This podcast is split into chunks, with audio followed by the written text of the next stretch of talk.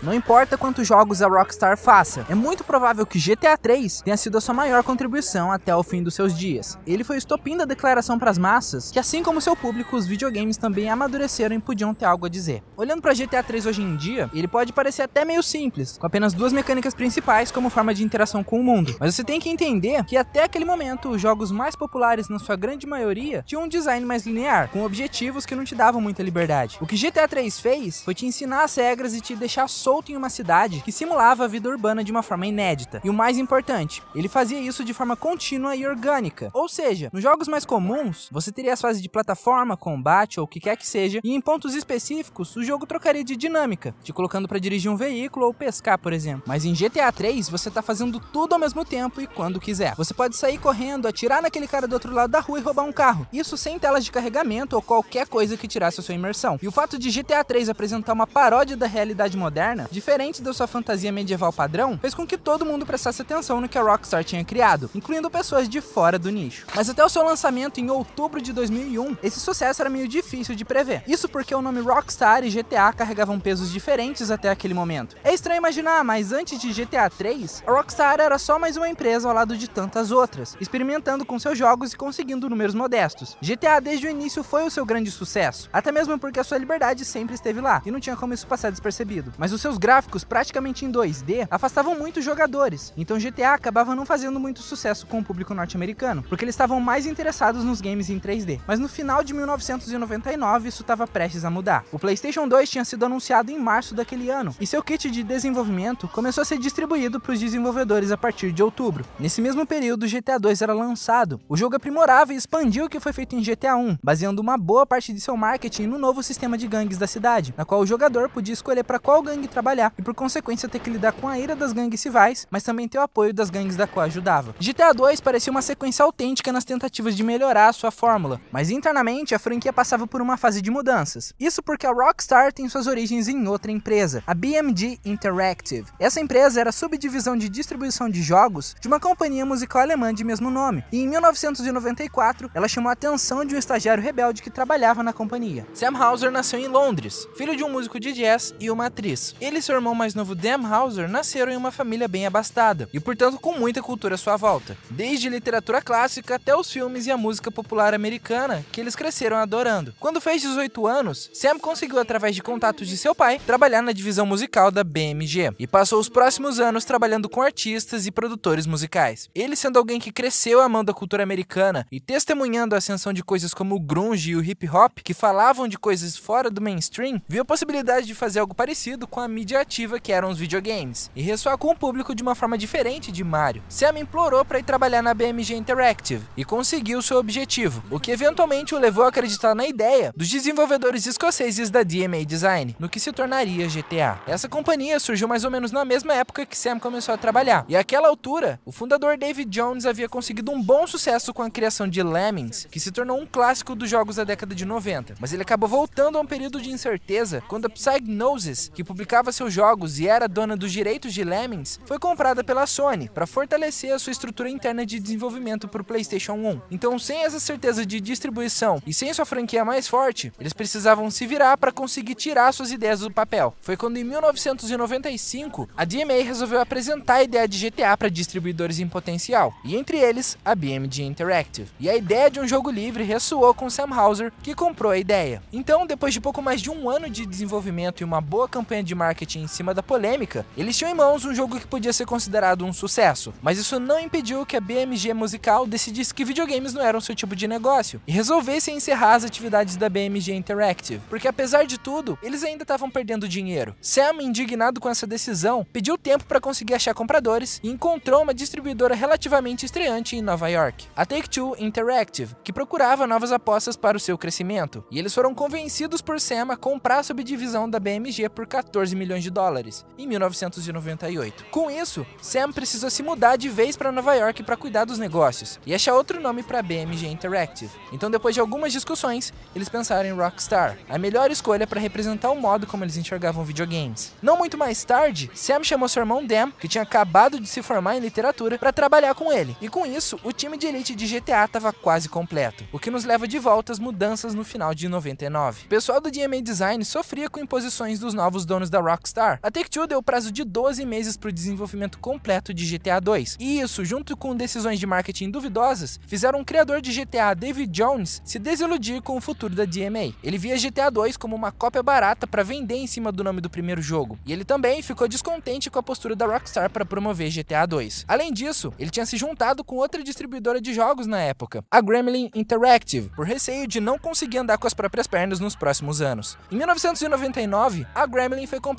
pela Infogrames, o que significava que a DMA também tinha sido. Então, quando a Take-Two decidiu comprar a DMA de vez da Infogrames por 11 milhões, David Jones decidiu pegar essa grana e apostar em um novo estúdio. E ele quis levar desenvolvedores-chave da DMA para sua nova empreitada, o que irritou Sam e o colocou em conflito direto com David Jones. Mas ao oferecer partes nas ações da empresa e um salário melhor, Sam Hauser acabou conseguindo manter o pessoal na DMA e os mudou da cidade natal de David, que era Dundee, para Edimburgo no ano seguinte. A galera da DMA foi ter acesso ao kit de desenvolvimento do PlayStation 2 em fevereiro de 2000, e até antes de conhecer o poder do novo console, estava claro o próximo passo com GTA. Por conta de todas as críticas aos gráficos feios em comparação aos jogos mais populares desde a sua origem, GTA 3 seria um jogo completamente em 3D. E dentro da DMA, a Rockstar fez uma competição para ver quem conseguiria tornar isso uma realidade. O time que conseguiu isso foi o povo que desenvolveu o Space Station Silicon Valley para o Nintendo 64. E essas pessoas foram o mais próximo que já existiu de um time GTA. No time você tinha vários nomes que trabalharam na série por anos, mas dois nomes do time em específico encabeçaram todos os jogos principais junto com os irmãos Hauser até GTA V. Eles eram Leslie Benzies e Aaron Garbutt, responsáveis respectivamente pelo aspecto técnico e artístico de GTA. Por mais que eles sempre reforçam em entrevistas que eles são um coletivo e não podem tomar nenhum crédito sozinho, é possível atribuir aos irmãos Hauser e esses dois os créditos de direção aos jogos, quase como uma banda. Dan Hauser é quem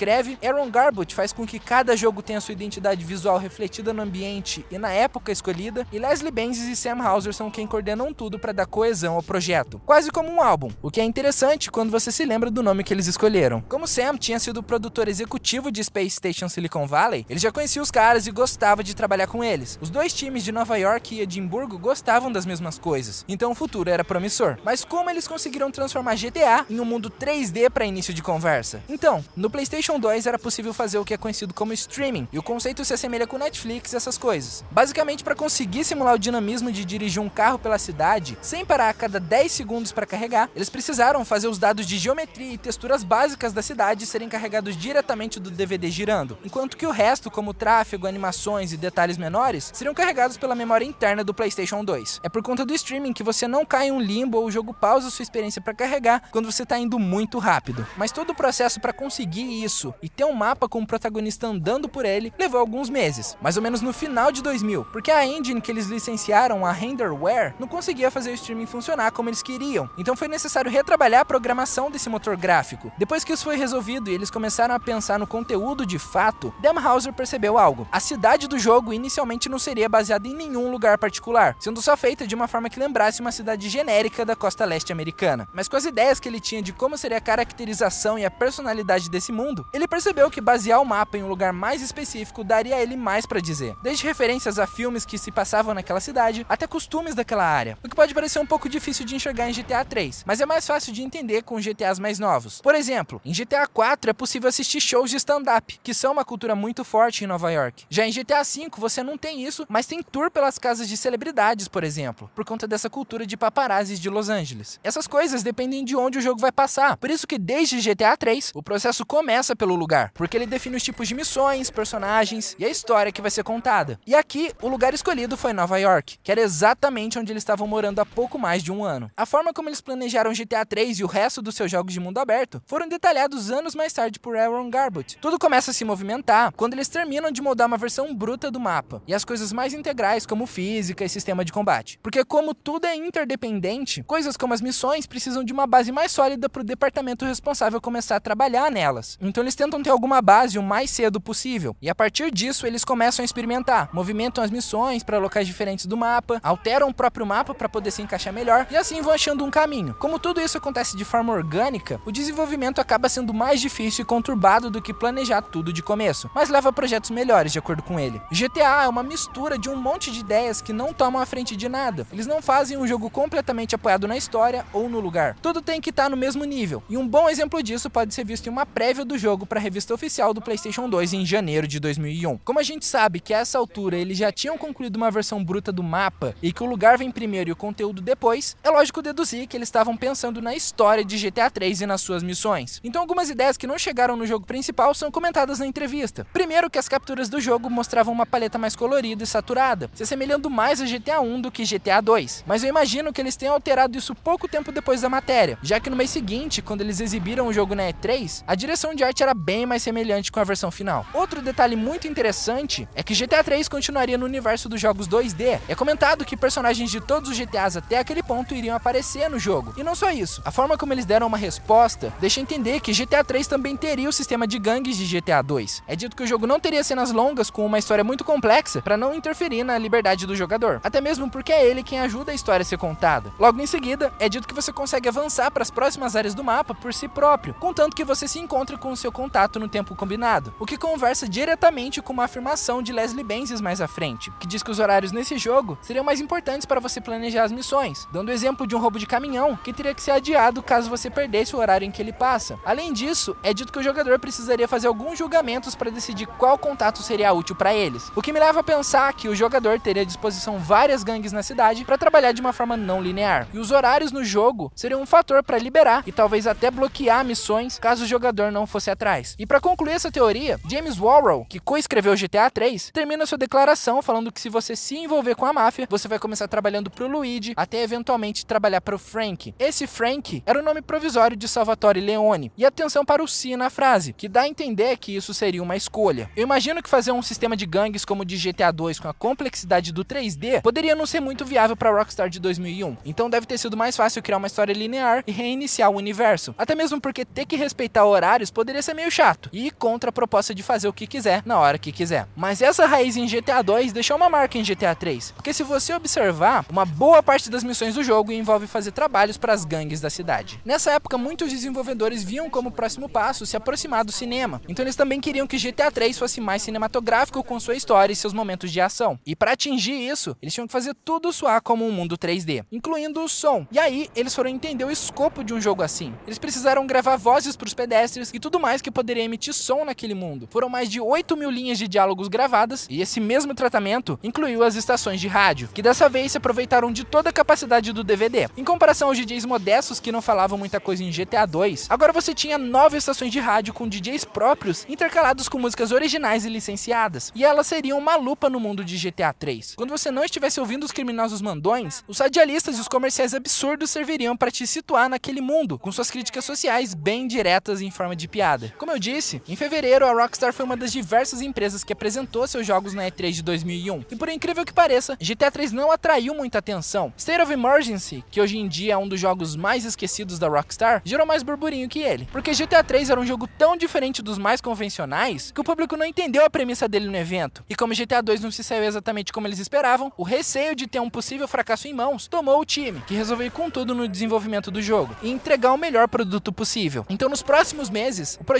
foi tomando a sua forma final. O enredo foi se tornando a história clichê de vingança, cheia de referências à cultura que eles cresceram idolatrando, mas que servia seu propósito com uma motivação simples e forte para os jogadores. Os irmãos Hauser eventualmente teriam a bagagem para contar uma história mais original em GTA 4, mas naquele momento a admiração pelo cinema americano os guiava na decisão de contratar atores famosos para dublarem os personagens do jogo. Lembra que eu falei que Salvatore se chamava Frank? Provavelmente era uma homenagem ao ator Frank Vincent, que dublava o personagem e que tinha trabalhado em vários filmes de máfia de Martin Scorsese. Ele foi um de vários atores conhecidos que foram chamados para darem vida aos coadjuvantes de GTA 3, apesar do protagonista em si não falar nenhuma palavra sequer, o que não foi uma escolha consciente, simplesmente era mais uma das várias formas comuns de trabalhar protagonistas de jogos na época, deixar a interpretação com o jogador. Essa decisão talvez refletisse a vontade da Rockstar de validar GTA 3 como próximo passo no entretenimento cinematográfico, porém essa busca pela evolução seria fortemente questionada quando um dos eventos históricos mais importantes do século aconteceu em 11 de setembro de 2001. Os ataques terroristas às Torres Gêmeas foram presenciados ao vivo por Sam Hauser de seu apartamento em Manhattan, e depois disso, a ideia de lançar um jogo com os temas de GTA 3 pareceu de um certo mau gosto. Além disso, o ataque atrapalhou o desenvolvimento do jogo em seus estágios finais. Eles não conseguiram trabalhar pelos próximos cinco dias, pela proximidade dos escritórios com as Torres Gêmeas, e por isso a polícia fechou a área e os arredores, por mais que o pessoal na Escócia ainda pudesse trabalhar no jogo. A questão após os eventos de 11 de setembro foi pensar em quais conteúdos poderiam poderiam não ser de bom tom naquele momento. Isso incluiu alterar algumas linhas de diálogo, trocar a cor das viaturas de polícia que lembravam de Nova York, trocar os trajetos de aviões no céu para não parecer que estão passando entre os prédios, entre algumas outras. Apesar desses eventos traumáticos, Dam disse que eles estarem em Nova York os deu a sensibilidade para saber exatamente o que deveriam tirar e mudar em GTA 3. Essas alterações mudaram cerca de 1% do jogo original, apesar de alguns teoristas da conspiração falarem que mais coisas foram alteradas. Mas o maior impacto que o 11 de setembro causaria seria nas capas do jogo. Isso porque a capa original, que saiu na Europa, incluía explosões, uns policiais atirando e a ponte para Staten Island destruída. E eles acharam meio sugestivo para o público americano. Então o artista responsável pela arte da capa, Steven Bliss, veio com umas ideias novas que ele bolou da noite pro dia. E isso incluiu a arte dividida em formas geométricas que ficou tão estabelecida como uma das marcas de GTA. Em 22 de outubro de 2001, GTA 3 é lançado na América do Norte e tem uma performance ótima, ficando em primeiro lugar nas vendas pelas próximas